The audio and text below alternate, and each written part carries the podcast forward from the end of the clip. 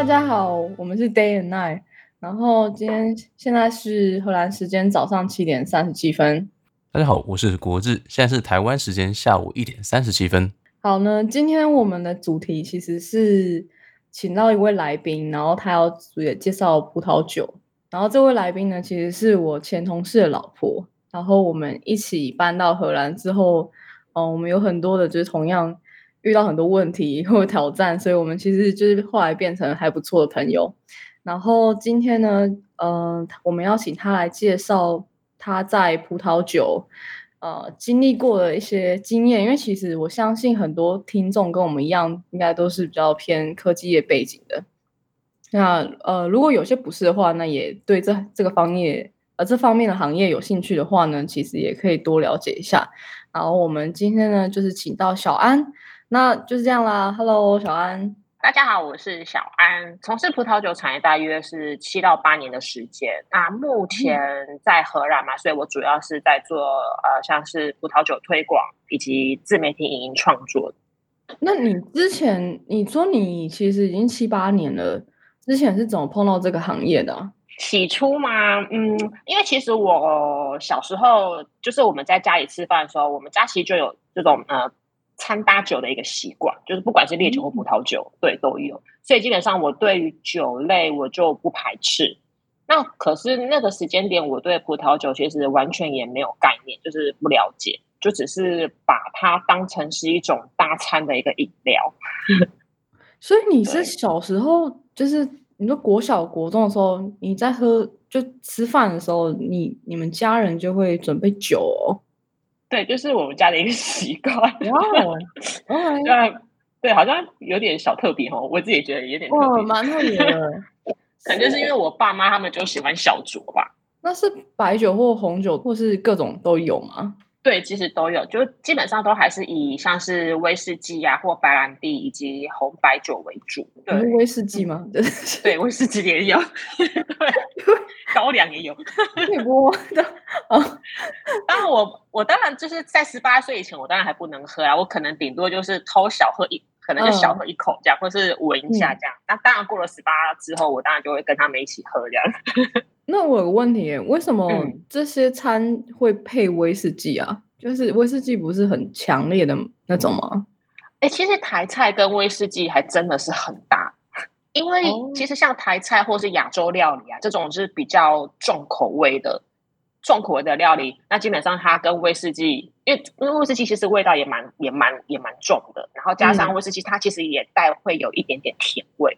那其实，所以就是这个威士忌，它其实跟这个亚洲料理搭上，哇，我觉得是意外的合，哎，还蛮搭。下次你可以试试看。哦，你说亚洲料理是多重那种啊？是可能像是台菜，一般我们吃到的很多像糖醋类的或红烧类的，或者是有带一点辣的这种这种料理，都会蛮搭配的。嗯嗯。不过，因为今天我们分享应该是葡萄酒，因为毕竟威士忌它不是葡萄酒了。对，嗯，我等下会再分享其他的，就是跟葡萄酒相关的，然后怎么跟料理做搭配这样。嗯，你后来，所以你是因为这样子，然后对这些有一点兴趣，然后后来就是真的进入到葡萄酒的行业，是因为什么契机？嗯，其实应该是说，其实嗯，因为我到了大学的时候，因为我在大学我是就读外语学校，嗯，那那个时间点我就会有比较多的机会会带到外籍生。那我印象很深刻是有一次我带的外籍生是一位法国人，然后然后因为当时呃我那时候大概带他了一年左右，然后他就要离开了。那我跟我的朋友就是要帮他办一个呃 farewell 这样子，嗯，那所以因为我朋友就想说，哎，我从小就有在喝葡萄酒的习惯，那我对葡萄酒应该很了解吧，所以就想说，那就请我去买一瓶葡萄酒送他这样子，就送那位外籍生。对，那我当时我就大略的问一下，说，哎，那个法国人他大概是喜欢喝什么样的酒？然后他就说，哦。我喜欢喝香槟，他就他就这样回答我，然后我就说哦，好好好，那我去买，我去买。然后我那个时候就是就马上跑到就是大卖场，然后去帮他随便选一支。因为其实我那时候其实我对葡萄酒真的是完全不了解，所以我到那我那时候在卖在卖场的时候，我就选一支呃酒标看起来很漂亮、很可爱的这种，嗯嗯，对，一种气泡酒，它其实是美国的气泡酒。那当时我以为它是香槟，所以然后之后我就把这个酒送给那个法国外籍生，我要很开心的跟他说：“哎，我要送你一支香槟哦，而且酒标非常可爱，你一定非常喜欢。”结果当我就是当场送给他的时候，他他当场整个嫌弃我，而且他还他还就是算是取笑我吧？是不是取笑？这样吗？对，反正他就笑我就对了，对。然后其实，然后一直到了就是之后。就是有接触到了葡萄酒，然后我才知道说哇，我当时犯了两个大忌。嗯，对对，犯了两个大忌。对，第一个呢，就是说，因为他是一位法国人嘛，那我当时是带了一瓶美国的葡萄酒作为他的礼物。那因为大家其实都知道，法国人对于他们自己国家的呃产品，他们其实是非常的自豪的，尤其是葡萄酒这个区块。对，所以。在这边也可以提醒大家说，如果你带一瓶美国的葡萄酒作为呃呃，就是作为礼物的话，你的法国朋友可能会取笑你这样。对，就最好避免法国葡萄酒以外的任何食物去送给他们这样。哎，这插话一句，我觉得不只是葡萄酒，各式各样的料理，美食这些什么东西都，他们法国人都觉得啊，我们自己国家最好，对，面包最好吃什么？对，他会嫌弃说啊，你吃这什么啊？你你只要不是法国，或者是法国里面，他可能会分，就是说，哎，你怎么吃这个东西？你应该吃真的，我真的觉得还蛮好，就是真的是还蛮好玩。对，法国人真的对自己国家很自豪，在上。法国人真的很严格哎，你看，假如说台湾是有什么，台湾水果王国嘛，如果今天有个外国人带着他国家的香蕉来送你的话，你会不会觉得很傻眼？是像这种感觉吗？诶，哦，就带国外香蕉，可是香蕉我好像不会很敏感诶，我就会说哦，对啊，就一个水果啊，就一个吃的很好啊。我知道了，珍珠奶茶就是说哦，在国外珍珠奶茶跟你说，哎，这是国外超好喝，然后其实不是台湾的，然后我觉得那个感觉就会是哦，这你怎么是带嗯别的国家的珍珠奶茶给我喝这样子？因为我们就是会对珍珠奶茶这个品牌比较自豪。哦，有点像哦，比较像这个感觉。对啊，对啊，或台湾鸡排之类的，好像是，嗯，好像有点这么有同。对，好，我们岔开话题了，但是总之，那其实就差不多是这个意思。嗯，然后呢，你说那个哦，然后第二个的大忌，因为我刚刚说我犯了两个大忌嘛，然后第二个大忌呢，就是因为我跟他说我要送他香槟，结果我送的是一瓶气泡酒。就它不是香槟，嗯，哎，你可以就是科普一下，因为其实我后来才知道了，就香槟它其实有个定义，就是哦，对对对，呃，其实基本上只要是发泡性的葡萄酒，我们是统我们就会统称是气泡酒，但其实不是所有的气泡酒都叫做香槟。哦，就是我之前也是这样误以为，然后其实后来发现，就这边人介绍给我说。香槟好像是法国某一区叫香槟区吗？就是产对，因为其实香槟它是法国北部的一个省的一个名称，那个地方就叫做香槟区。嗯，那其实就是只有产自香槟区以及符合他们当地严格的这种酿制法规的气泡酒，才有资格被称作香槟。嗯，就是法规很严谨，就法国人很严格，就对。OK，对，嗯，那那个省在巴黎上面吗？因为说北边呢。对，它在，它比巴黎还要在北，它算是在巴黎的东北方啦。哦，所以我们没有经过诶，其实开车的时候啊，我们那时候是没有经过。OK，理解理解。但在法国如果那边买的话，会比较便宜吗？还好，哎，会，哎，真的会，是哦，会，真的，就是你直接去酒厂买香槟，真的会便宜比较多。嗯。那香槟喝起来的感觉，你觉得跟其他气泡酒有什么不一样吗？不一样吗？因为香，我觉得香，因为应该是说香槟它的制成的关系，它酿造手法的关系，所以我会觉得它的它喝起来的口感，它的一种嗯，我觉得是一种叫做酵母味。其实酵母味它闻起来是比较像是饼干屑屑或者是吐司屑屑这种味道。嗯，那它这种酵母味的香气真的会比较明显。嗯，然后以及它的气泡的细致度也真的会比较细致，就是喝起来的口感比较在绵绵密或细致这样子吗？嗯，对，然后它的气泡也比较不不容易消失掉。哦。对，然后如果要说呃喝到一款真的还不错的香槟的话，那当然它的层次啊，还有它的口感的丰富性，真的就会很不错哦。国志有喝过吗？你有喝过香槟吗？我不知道，我听完你的定义之后，我就不知道了。其实要在卖场，就是如果你要在一般卖场买香槟，其实很简单，它只要它的瓶标上有写个香槟。那基本上那个就是香槟了。那它是用英文写吗？还是它是？嗯，因为香槟它其实这个字是来自法，就是法文嘛。对，嗯嗯嗯，就是。可是其实英，嗯，就是呃，法文的话会发香槟鸟。那如果是英文的话，我们都会讲 champagne 嘛。哦嗯，对对。所以其实你只要在酒标上有看到 champagne 这个字，基本上它就是香槟了。嗯嗯嗯嗯，对对。那。好像之前我有听到说，就是呃，像西班牙还是意大利，其实都各有产自己的类似像香槟，可是就是它叫什么卡巴，还是就我我发音很差，对，就是你可以稍微解释一下。哦，可以。像像我以先以意大利为例好了，意大利的话，我们比较常喝到的一种气泡酒叫做 prosecco。嗯嗯，对，那它这个 prosecco 的话，它就是产自意大利的呃东北方一个 Veneto 省。那在这个 Veneto 省产制的气泡酒叫做呃就叫做 prosecco。嗯，那如果是在意大利中北方。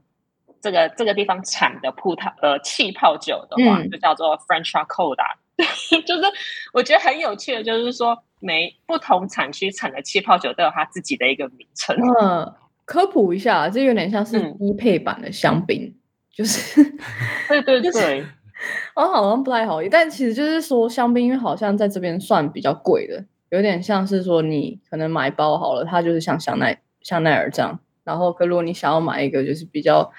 呃，DJ 版的可能 Celine 或什么的话，你可以去买 这些牌子的酒，但是它的就是质感，当然香槟好像比较好嘛。可是这些酒其实的那 CP 值可能会比较高一点，是这样吗？小安？嗯，我会如果说你想要喝口感比较接近香槟的话，那我就会选择，我就会选择呃这款气泡酒，那它的酿制的方式是跟香槟产区一样的酿制的方式。因为在香槟产区，他们酿制的方式，我们会统称它叫做香槟法或者是传统法。对，那你刚刚讲的那两个都不是吗？意大利的那两个，意大利的其中有一个是 French Coda，这个就是用香槟法去酿制。对，然后还有刚刚佩吉你有讲到的西班牙的卡巴，它也是用香槟法去酿制。嗯，OK。对，那我可能就会选择可能是卡巴，或者是 French Coda，或者是法国。呃，因为其实法国一定也有产很多气泡酒嘛，只是可是如果法国他们产的气泡酒不是来自香槟区的话，那他们也会有一个名称叫做科伊蒙，科伊蒙也是气泡酒的意思。那科伊蒙它也就是呃，它也是一样用香槟法的方式去酿造。哦。我们看之后，我们把这些资讯都打在下面好了。对对对，哦会有。如果你需要咨询我之后，就打给你就可以了。意思像上次佩蒂，我们上次去贾斯汀家吃饭，呃，我们那时候在巴黎买的那一支气泡酒，它就是可以梦。它是什么科法？它就是可，它就是可以梦，就是它也是用香槟法去酿制的气泡酒。那个很好喝哎，就是那个很好喝的呢。就是我喝，因为我不太喜欢喝酒，可是气泡酒算是我比较能接受的入门酒。然后它的口感就是真的比较什么叫细致，就是这样。然后它也酒味不会那么重，然后喝下去真的是顺口的。所以我难得就会觉得，哎，就是吃饭的话，其实真的可以搭配香槟酒，好像或气泡酒，它会其实更有层次一点。对。嗯，对，其实气泡酒在用餐搭餐基本上都是百搭，我觉得就还不错。嗯，哎，可是你插话，那你知道如果在台湾的话，哪里可以买到这些酒吗？哦，台湾其实有，台湾其实在一般的卖场就可以买得到了。哦，对，它一般的卖场，比如说我举例，呃，像家乐福其实就可以。嗯嗯嗯嗯。那你会推哪一款吗？就是就是，其实只要在酒标上，它有你有看到它有写卡巴或者是可以蒙，基本上就可以买了。哦，OK，对，但是没有香槟吗？要选配哦，呃，卖场也有，他们也会有香槟，只是说卖场当然它的价格就会比较高。大概你还记得大概多高的价位吗？通常如果以最便宜入手的话，大概就是一千多啦。香槟的话，一千多就可以买到一支香槟。哦，OK，对，嗯嗯。可是如果说你要，如果你想要，如果你是买其他的，比如说我们刚刚说的 c r e m o 或者是 Gaba Prosecco 这一些，几百块就可以买得到了。哦，差这么多，真的，它的价格悬殊很大。可是，那你觉得那口感就是差很多吗？我觉得口感上当然还是会有一些些差差距啦。嗯，可是。可是，如果我觉得说你只是一般要普饮，一般你可能只是吃饭，你想要平饮，或是你想要轻松喝，我觉得其实不一定要喝到香槟这种等级的。对，嗯，对啊，我就觉得喝轻松的，我觉得一般的像是 prosecco，我觉得就很好了。对啊，就喝的很开心，大家一起喝就很开心。对啊，这样就好了。嗯，所以其实我刚刚我们讲到香槟嘛，然后你其实还有呃在做其他，如果你是。你是做这方面的工作嘛？那你其实应该接触酒类应该蛮多的，所以你算有碰到红葡萄酒、白葡萄酒，还有一些酒种，你可以稍微介介绍一下吗？哦，就是我们葡萄酒比较常见或是主流的类型嘛。嗯，对。如果以葡萄酒，我们在台湾市场上比较常见的，基本上就是呃红酒、白酒、粉红酒、气泡酒。嗯，以及呃甜度比较高的这种甜酒，嗯，然后或者是说酒精度会比较高的加烈酒、蒸馏酒这一些，嗯嗯嗯嗯。那我就先从我们最常喝的红白酒开始做介绍好了。嗯，其实我觉得用比较简单的方式去区别红白酒的话，嗯，基本上就是他们在制成中，嗯，红酒呢它是有经过浸皮。这一道工序，那白酒是没有了。OK，所以红酒应该说简单白话来讲是在做一道工工程吗？嗯，就是说它是有先，它是有浸皮这这一道工程。浸皮其实也就嗯，浸皮就是说，呃，他们会就是他们在把葡萄采摘完之后，然后他们会将皮跟呃葡萄的果肉一起先一起盛放一阵，皮一起浸进去的意思是说？哦，对对对，就是当它在发酵的时候，红酒发酵时，他们会连果皮一起，就是一起进去，所以你会发现，哎，红葡萄酒它会有红，它会有红色的，对，然后以及红葡萄酒它会有单宁，那果皮就是会赋予这个颜色以及单宁这样子。哦，但是这样代表它比较苦一点吗？还是没有？哦，其实不会，嗯。如果你会有，如果说你的单宁会有带苦味的话，有些可能是会含连梗一起，或者是籽，或者是葡萄籽一起下去做祭品，那会想要呈现有一点苦味的风格。因为其实每一款葡萄酒的风格真的是不一样，那其实它的风格还是会取决于这个酿酒师以及这个酒庄他们想要表达的一些东西，对他们想要表达的一些口感还是什么，对，所以。每一款葡萄酒的风格基本上都不太一样，对，取决于那个酿酒师他们。是有一部漫画叫《神之拿》，还是我不知道？神之拿，对，神之拿。他每个说喝进去之后，然后就会仿佛自己在酒庄的感觉。哦，他那个他那个真的很小当家哎，很很很。我是你有看过吗？没有啊，神之拿 是关于品酒的吗？是，它是一部日本的漫画。对。他就关于葡萄酒是什么？还有是什么神使徒哦？就是要找到十十什么十二使徒还是什么的？对，其实我没有很仔细的看那一部漫画的。我之前有常常想看，但我后来真的是觉得太 deep 了，太深入了，我实在是有点看不下去。他还有翻拍成日呃日剧还是电影？哦，应该是日剧吧？它也很红啊，就是说每一支酒都有什么不一样的感觉，然后什么在什么田庄，然后什么的，不是小当家对，对他真的就对，他当然会有点夸大。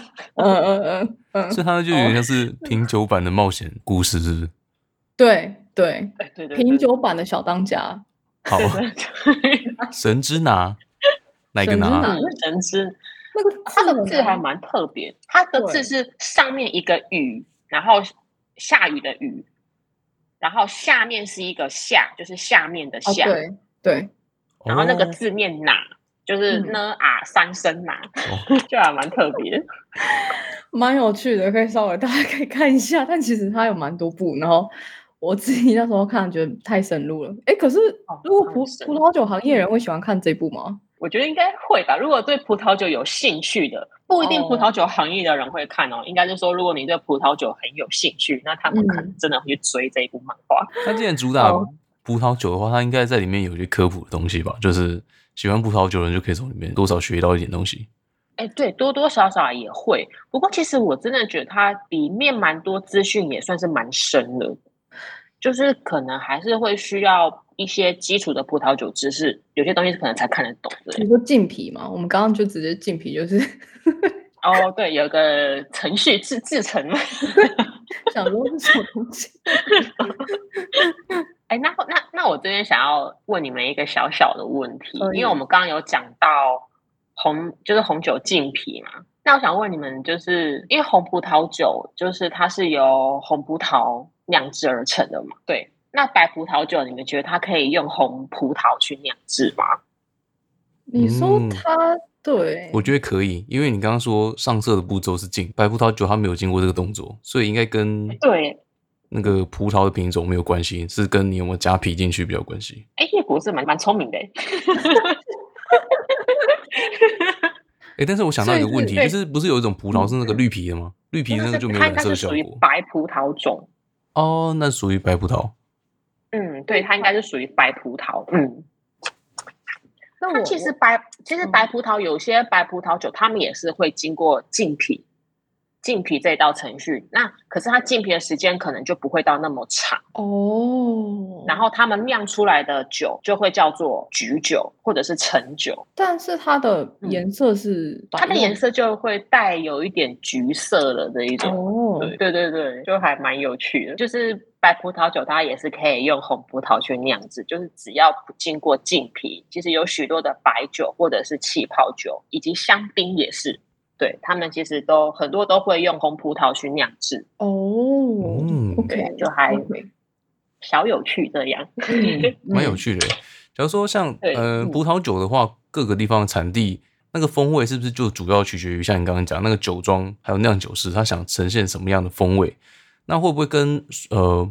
葡萄本身也有一些关系，就是说某某些地方葡萄，也许它味道比较好或比较甜。嗯，哦，会有，的确，因为其实葡萄酒整个的风味，大多数还是会取决于葡萄品种本身，以及他们在地的一个气候，气候也是会影响很大。所以就会像你之前说的，就是说哪一个年份的酒。呃，特别好喝，或是哪一个年份的酒庄的酒特别好喝吗？年份的话也是一个，因为其实年份我们所讲的葡萄酒的年份，基本上就是在讲当年的气候。嗯，对。那当年的气候如果非常好，那当然葡萄本身长得也就会很好。那那一年酿造的，呃，那一年酿造的葡萄酒，那基本上一定就是品质也会很不错。呃，应该主要取决的都是那些点，就是有没有特别最重要，还是是葡萄酒的葡萄的品种，或是。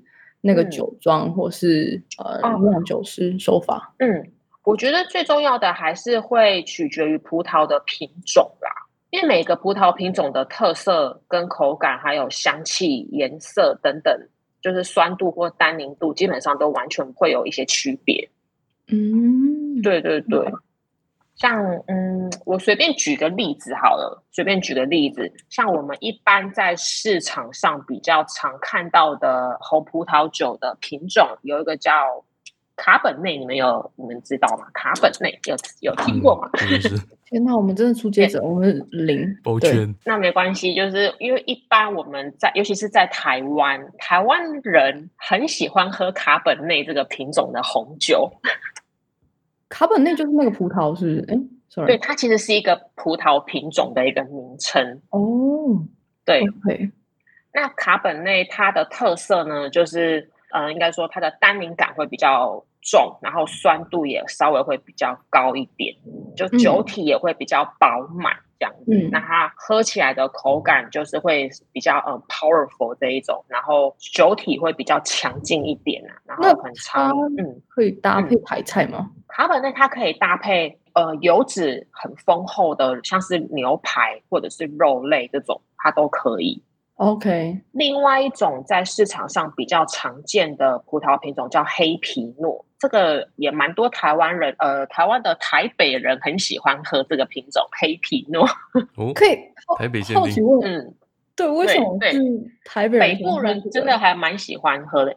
那黑皮诺它的特性就是说，它喝起它的单宁感。就是会比较细致，然后酒精度也会比较低，那酸度也会稍微比较高。它就是它整体喝起来的酒体是很轻盈、比较优雅、细致的这种口感。是占南北吗？就是，我觉得卡本内是整，我觉得卡本内是整个台湾的人应该都会喝。那黑皮诺？我是发现北部。北部人居多，北北部人就是比较喜欢喝黑皮诺，对他的人就人口数居多这样。哎，我想问一下，就是嗯，那个单宁感是什么意思？其实它的感觉就是有点那种涩涩味，就像嗯，其实单宁不只存在于葡萄酒，像我们平常喝茶，茶里其实也会有单宁。哦，那种喝茶就是那种先涩后回甘的那个前面那个味道是吗？哎，对对，就是它会有那种，就是有时候你喝下去，然后你在你的牙龈处会感受到一种涩涩的那种、那种下下的那种感觉。嗯，对，它那个其实就是单宁。但你是说哪一个单宁感比较重啊？卡本内吗？对，卡本内的话，它的淡敏感会比较重，就是它它就是比较有酒体，你喝下去你就觉得，呃，就是有一点有一点重量的感觉那种。我可以问是贾斯汀喜欢喝的那种吗？哦，贾斯汀绝对会喜欢喝卡本内。就是，反正我们有个朋友贾斯汀啊，然后他他喜欢喝红酒，但他喝的红酒的味道都非常的重，然后他就喜欢喝这种 full body 呀，那种很很饱满啊，很肥美的一种，powerful 的，对对对对，很 powerful 这种没有错，真的。对我就是想说，举个例子，那我刚刚就是以那两种红葡萄去就是去做比较，所以他们酿出来的红葡萄酒的特色跟风格、口感也都会完全不一样。嗯。听起来好像像是那个每个年代会有不同的味道嘛，例如说，也许那个那一年可能缺水，那葡萄就会长得状况不太一样。嗯，对，基本上气候也会影响蛮大，可是气候基本上对欧洲国家会比较有影响啦。对，如果是说对美国或澳洲，其实就还好。因为美国跟澳洲的每一年的气候其实都还蛮平均的，欧洲的话气候每一年的气候其实变化还算蛮大的。但我们是比较想要什么样的气候啊的葡萄酒？啊，应该说酿造葡萄最好的气候就是它的早晚温差最好是要够大哦。比如说呃早上的话呢，最好是可以晒呃葡萄是可以晒到阳光的，那就是有足够的阳光，那它就可以。呃，可以呃长得比较可以熟成。那到了夜晚，就是希望温度可以再低一点。那葡萄低的温度就可以让葡萄有产生比较良好的酸度，这样。哎，就是那个吗？朝穿皮袄，午穿纱，抱着葫芦吃西瓜。对，好像差不多。对，就是早晚温差大这种。那台湾感觉很难呢，是吗？哦，嗯，台湾真的就蛮困难的。不过台湾也是有在产葡萄酒啊，彰化彰化二林。这个地方有产有蛮多酒庄的，台湾的酒庄哦。OK，对，其实因为现在的酿酒的技术也蛮发达的，然后以及科技也蛮先进的，所以其实有很多的东西还是可以用人为去操控这样子。哦，懂带懂名字，就是它会盖在一个室内的那种葡萄酒，哎，葡萄种植场这种，然后去改变它的气候温度。基本上葡萄还是会种在室外，那可能就是因为这方面，其实我就不太，我就不太知道他们是用什么样的方式去种植葡萄，因为种植葡萄也是会有分很多不同的方式，对。那我就不晓，我就不太晓得台湾他们是用什么样的方式去种植葡萄，然后去酿制他们的葡萄细节，我就比较不知道了。嗯嗯，没关系。就是你刚刚提到美国跟澳洲，那这三区的那个葡萄酒有什么样的区别吗？或是哦？有，因为如果一般来说啊，就是一般。大众消费者如果他们要喝葡萄酒，他们最方便购买的场地一定就是那个大卖场嘛。你们到了大卖场之后，你们在呃葡萄酒专区，那你们就会发现葡萄酒他们有分新世界跟旧世界这两种。诶诶，不懂什么意思？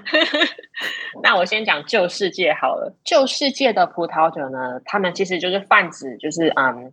已有上千年的酿酒历史的欧洲国家，基本上就是欧洲国家哦。因为欧洲国家他们的酿酒历史已经有上千年，就是历史非常非常悠久的。那我们比较常见到的就是像法国啊、意大利、西班牙、葡萄牙、德国啊等等这一些的都是。那新世界呢，就是指呃生产或酿造葡萄酒历史比较短的国家。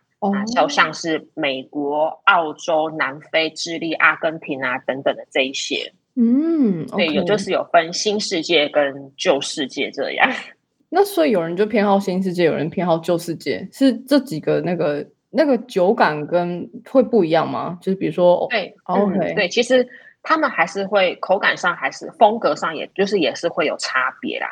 如果说以旧世界的酒来说好了，因为其实旧世界的很多的酒，他们都是用混酿的方式，就是他们的葡萄品种基本上都是呃两种起跳，呃两种以上起跳这样子。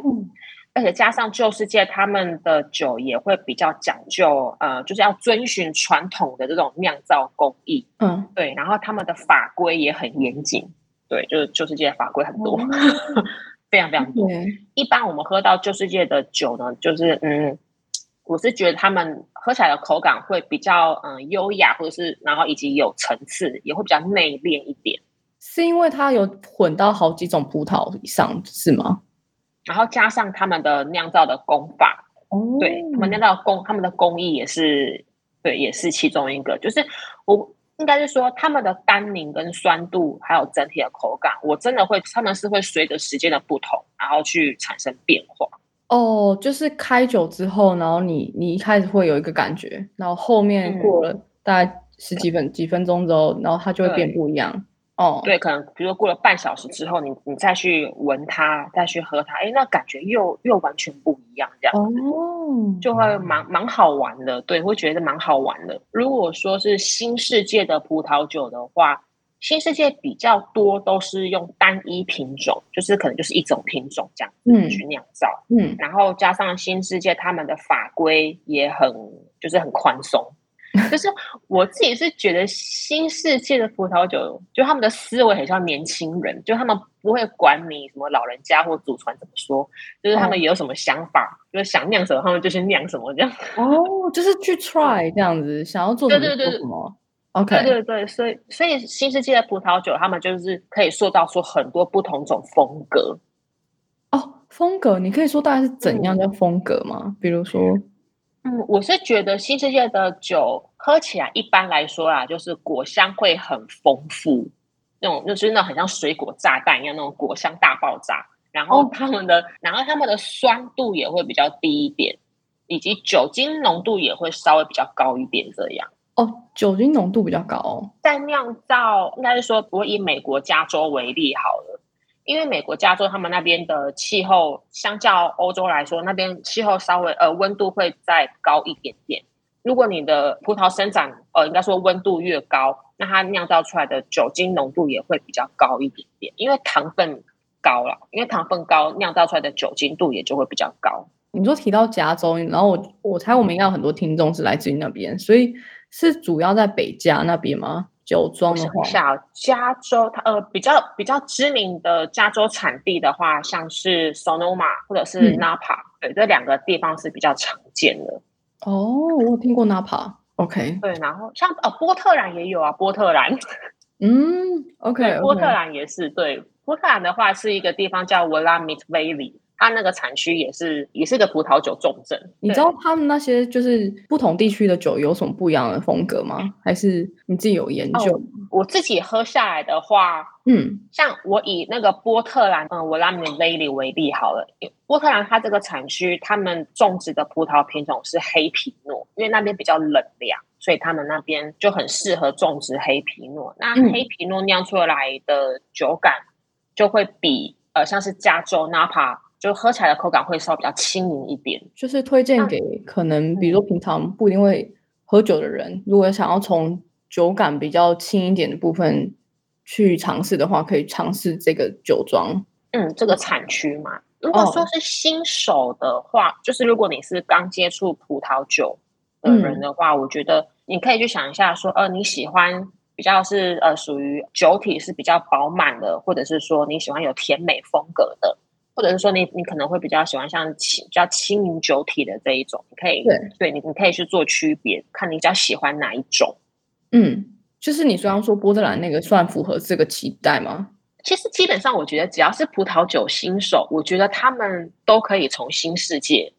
的葡萄酒去做尝试，不管是美国或澳洲，其实都可以。原因是因为它比较感觉比较直接吗？嗯嗯，对对对，没有错，它的感觉真的是会比较直接，因为它表现出来的风味真的会比较单一，而且加上它的风格也会比较以呃水果风味为主，就是会比较热情奔放这一种。对，真的真的，我觉得真的有差。真的，如果你新世界跟旧世界两个一起喝，你真的会。比较你会觉得真的诶，天哪！就是新世界的酒哇，很容易会被记忆住。就是应该说它的，因为它的品种就是应该是说它的风味就是会比较单一一点。对，所以我觉得如果说是刚接触葡萄酒的人，不想要喝到那种，如果说是以红葡萄酒为例好了，如果你不想要喝到那种很酸涩或者是说单宁感很重的话。那我觉得就是可以以新世界的，像是美国、澳洲、纽西兰这些国家去去尝试这样。嗯嗯嗯，对啊。你刚刚讲有一种神之拿的感觉，就是神之拿，哦，神之拿热情比较奔放。对啊，因为我们喝葡萄酒，我们就是有时候都会用这些形容词去形容。嗯嗯嗯嗯，就推荐大家去喝看看嘛。所以你刚刚说是，如果在美国的话，北加大概就那几个酒庄。然后大家可以去采，就是踩点看看，然后看你比较喜欢哪一种感觉。那南加比较没有是吗？南加州圣地亚哥那边没有，那边好像就没有，因为那边可能天气太热。哦，OK，对，可能天气太热，然后加上那边也比较靠近沙漠嘛，因为太干燥，对，所以那边要种植葡萄可能就比较不容易。那如果就是你后来变得可能有比较在喝的话，比较不是初学者的话，就可以往旧世界的酒那边试试看。嗯，对，各做尝试啊，这样。嗯，我有个问题耶，就是我之前一直在想说，你说醒酒是什么意思啊？每一瓶都要醒吗？对，其实不一定诶，因为醒酒它其实基本上它的概念就是说，让葡萄酒接触到空气。上次就是我们在喝酒的时候，然后他有一瓶酒，然后他就是要打开之前，他就说：“哦，这个有点紧。”我们一打开之后，然后他就说：“哦，这个就是可能要醒一下，然后说可能还要等三十分钟之后，他的酒才会比较好喝。”然后想说：“嗯，那这个是什么意思？就是每一支酒都要醒吗？或者是都要等三十分钟吗？”其实基本上，我觉得新世界的葡萄酒通常都不太需要醒酒。对，那旧世界的葡萄酒相较起来，他们反而会比较需要醒酒是没有错。如果不醒酒的话，它的味道是比较怎么样啊？如果说不醒酒的话，我觉得它的味道喝起来就是我觉得会很很锐口，就是它的单宁感很紧，然后酸度也会非常非常高，然后你喝下去其实没有什么果香味那种感觉，就是你会觉得啊，整个很酸涩，然后很难咽下，就是不好喝。对，就是整个是不好喝，对，口感整个完全很不柔顺这样。对，那嗯，那其实一般我们讲的醒酒，就是要让酒跟空气去做接触。那其实如果你的酒跟跟氧气接触的面积以及时间增加的话，它就会加速葡萄酒中的香气去做绽放，以及它也会软化酒中的单宁。软化单宁之后，你喝下去的口感就会比较柔顺。哦，嗯嗯嗯。你通常是喝一口之后就知道说他可能还需要醒吗？或者是你旧世界的酒，你通常都要等三十分钟后。哦，旧世界呃，也不是说所有旧世界酒都一定要等，基本上我会看，如果说它是产自波尔多呃法国波尔多产区或者是布根地产区的酒，我通常都是开瓶后呢，我会先喝一小口，然后会去想，就会去看看说，哦，但那这支酒需不需要醒？不过通常百分之六七十的几率都会需要啦，都会需要醒这样子。对，那如果说上次气泡酒没有醒哎。呃，气泡酒不用，气泡酒基本上是不太需要。对，气泡酒就是趁新鲜赶快品饮这样。OK OK，好，好对，就即开即饮型这样，不然你再让它醒，它气泡就没了，不好喝，不好喝。我理解。哦，对，真的。哦，所以其实红葡萄、白葡萄都要醒一下。通常红葡萄会比较需要啦，因为红葡萄它有单宁嘛，所以通常需要醒的话，就是让那个单宁去做软化。哦，那白葡萄的话比较少会有单宁的存在，嗯嗯，理解理解。Sorry，我刚好就刚刚有一个问题，只是想说，因为我你刚刚介绍了几个酒，但其实我其实还是不是很懂粉红酒跟甜点酒跟气泡酒的差别。对我来说，粉红他们都很类似。粉红酒的话，很多人他们可能会以为粉红酒就是那种红酒加白酒那种。嗯，真的，之前我有问过，然后真的有人以为哦。粉红酒不就是红酒加白酒吗？我听到我有笑。对，其实当然不无可能啊，搞不好真的有可能，市面上搞不好真的有可能他们会这样。可是通常这样做的口感上就会不会很好喝这样。嗯，对。那其实粉红酒它的酿制过程中，我们通常比较常见到的就是他们也是会有浸皮这一道程序，只是它浸皮的时间会比较短，就是它没有红酒那么长，因为红酒浸皮时间可能会比较长。那粉红酒它的浸皮的时间就会缩短它浸皮的时间，嗯，所以一般我们喝我们在喝粉红酒的话，我们还是可以品尝到它些许的单宁。所以就是有点介在你想要口感味道介在白酒跟葡萄呃红酒之间的话，你可以选择粉红酒。对，没有错。对，而且粉红酒很好搭餐，它也是我觉得它搭台菜也非常的合适。那甜点酒呢？哦，甜酒甜酒就会甜，其实甜酒会分蛮多种不同的类型的。像甜点酒，我们就有分，呃，有像晚收型的甜酒，还有贵腐酒，然后冰酒以及加烈酒，这四种其实都可以统称叫甜点酒。嗯，那它的原因是什么？就是，嗯，有什么不一样，或是口感是喝起来怎么样？其实我觉得甜点酒就很适合刚接触葡萄酒的人喝，还或者是女生啊，因为它喝起来就是酸酸甜甜的这一种。哦。OK，然后它很常，也都会来取代饭后的甜点，或者是下午茶你搭配甜点的时候喝这样。那甜点酒的话，像甜酒它可以分成我刚刚讲的晚收、贵腐、冰酒跟加烈嘛。那我先从晚收型的开始好了。嗯，我先从晚收型的去做介绍好了。一般如果我们在市场上有看到像晚收型的葡萄酒，它的瓶身的标示，如果是美国产的晚收型的话，他们直接会写那个 late harvest。就是你会很很直接明了哦，这个就是晚收。那晚收，OK，然后看到这种 late harvest，你就知道哦，那这个酒喝起来的话一定是甜的，这个绝对是甜酒这样。嗯嗯嗯，理解。嗯，对，就会酸酸甜甜的这样。嗯，那贵腐酒的话呢，贵腐酒我觉得它喝起来跟晚收型，嗯，我觉得不太一样的地方是贵腐酒。它的酸度会再比晚收型再高一点，然后它的甜度也会比较高，然后口感上也会更浓郁。可是它的价格也会比较高啦，对。那个贵腐酒的英文它会写什么，或大家怎么分辨呢？贵腐酒基本上它没有英文，它他们会认产区。比如说，如果你有看到贵腐酒，它比较知名的产区有法国波尔多的呃 s o d e n 这个地方，那你可能就要认 s o d e n 这个字。哎，可是我以为像那个酒庄，它不会只产单一酒种，哎，还是其实有些酒庄酒庄只产甜点酒。嗯，对。如果你在台湾，只要看到 s o d a n 产区，基本上都是甜酒，要么就是晚收型甜酒，或者是贵腐酒这样。OK，然后另外有比较知名的产区的，还有匈牙利。匈牙利的，你只要看到酒标上有写 Tokai 这个字的话，它也它一定也就是甜酒。对，就是一定就是喝起来就酸酸甜甜很浓郁的这一种。OK OK OK，可以试试看。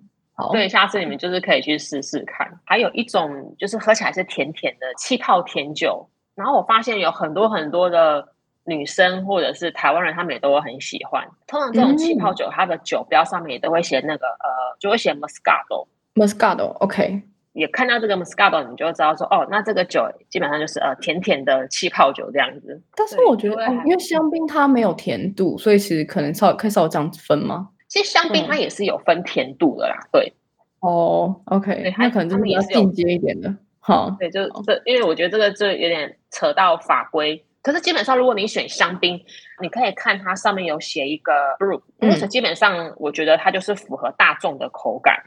我推荐果汁可以去喝看看呢，就 因为我那时候喝觉得香槟其实还蛮好喝的，虽然我还没有试过就是西班牙的卡吧，或是意大利的那个其他酒种。对，哦，我下次经过卖场的时候我会注意一下。对，哦，讲到卖场，其实我觉得可以推荐一个 A P P 耶，就 maybe 小安知道，就是嗯，就是那个 Vivino 嘛，是我不知道我发音怎么讲。对。其实发音呃都都可以，就那个 Vivino 或者是 还有另外我这边比较常用的是另外一个 A P P 啦。那我这边介绍 Vivino 跟另外一个 A P P，它叫 Wine Searcher。嗯，那我先从 Vivino 介绍好了。Vivino 它应该可以算是台湾人他们要喝葡萄酒时最常使用的 A P P，应该就是 Livino。嗯嗯嗯，对，因为它的下载次数非常高。就是可以推荐给，比如说国资去超市的话，然后可以看一下说，哎，你想要想要什么样的酒嘛，或是你想要，呃，大概知道应该说怎么介绍它使用好了。Maybe 小安可以。嗯，好啊。我觉得李米头它很厉害的是它的，它它有个很强大的酒标辨识功能，就是你只要对着那个酒标拍照，然后李米头它马上就可以，它就会显示出这一款酒的。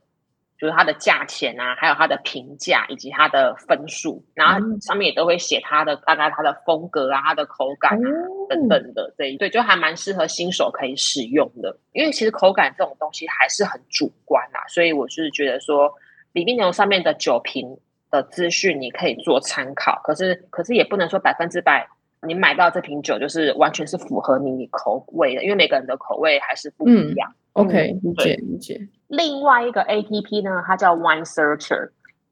那 Wine Searcher 是比较多，嗯，稍微呃，在资深一点的酒迷们，他们都会使用这个 A P P。因为我觉得这个 A P P 厉害的地方是说，它它的厉害，我我想一下要怎么讲。你只要打入它这个酒名，那你就可以得知它在呃每一个销售的通路，它不同年的价格，你可以得知它的国际均价大概是在哪里。那你是想要比说这个价格是是嗯 OK 是合理的吗？还是就是用那个 A P P？哦，理解。对，就是你可以得知说，哦，你买到这款酒，它的价格合不合理？你有没有买贵了？可是通常通常都是去当地买是最便宜的，对不对？对，我觉得最好的还是在当地当地购买，还是最便宜，没有错。理解理解。OK，我猜个最后一个问题啦，就是嗯嗯嗯，葡萄酒会有假酒吗？哦，假酒，有些酒类就是因为它可能就掺了一些甲醇吧，还是什么，我忘记了某个成分。所以可能会有些对身体有些危害。那葡萄酒会有这方面的问题吗？其实之前我印象中前几年台湾也有爆发出一一个葡萄酒假酒案。哦，然后，然后我印象中，他那个假酒就是使用到刚刚国子有讲到的这个什么乙乙甲醇，嗯，哦，甲醇，甲醇，甲醇，对，这个就是很劣质的甲醇这种东西，绝对是会伤身。如果你喝多的话，绝对是会伤身的。嗯嗯嗯。不过，其实我觉得一般消费者不需要太担心，因为我们很多这如果是在台湾的话，我们大部分都还是会去呃大卖场购买葡萄酒嘛。